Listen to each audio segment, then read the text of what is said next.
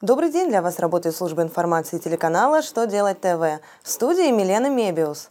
В этом выпуске вы узнаете, какие новые разъяснения по торговому сбору выпустила Федеральная налоговая служба России, кому ждать увеличения НДФЛ, когда ограничат рост платы за пребывание детей в детсадах и продленках. Итак, о самом главном по порядку –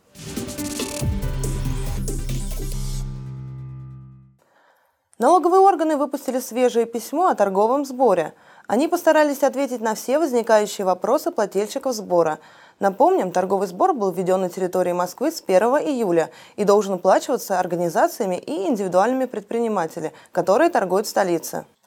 В новом письме дана актуальная и обширная информация, касающаяся уплаты сбора, постановки на учет, взаимодействия с другими налогами, контроля за уплатой, а также ответственности плательщиков, процесс рассмотрения жалоб и льготных категорий. Освобождены от этого бремени индивидуальные предприниматели, применяющие патентную систему налогообложения, и налогоплательщики, применяющие единый сельскохозяйственный налог в отношении соответствующих видов деятельности.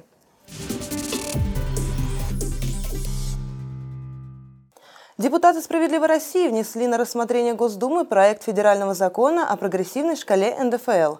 Они предлагают ввести социально справедливые ставки НДФЛ. 0% для тех, у кого годовой доход составляет 120 тысяч рублей. Для тех, кто получает больше 120 тысяч рублей и до 12 миллионов рублей в год, а это большинство россиян, ставка НДФЛ останется на уровне 13%. А вот граждане, которые зарабатывают больше, будут платить налог более высокий – от 18 и до 28% годовых. Как считают депутаты, изменения выровняют доходы граждан, сократится разрыв между самыми высокими и самыми низкооплачиваемыми работниками.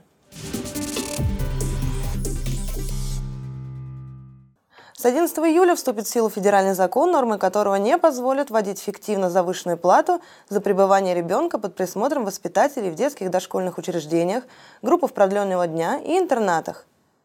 Напомним, что на данный момент размер платы, например, за детсад, назначает его учредитель, но уже через 4 дня все изменится.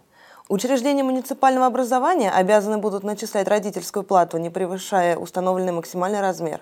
Причем родители будут знать этот порог, так как информация о нем должна быть доступна всем желающим. На этом у меня вся информация. Благодарю вас за внимание и до новых встреч!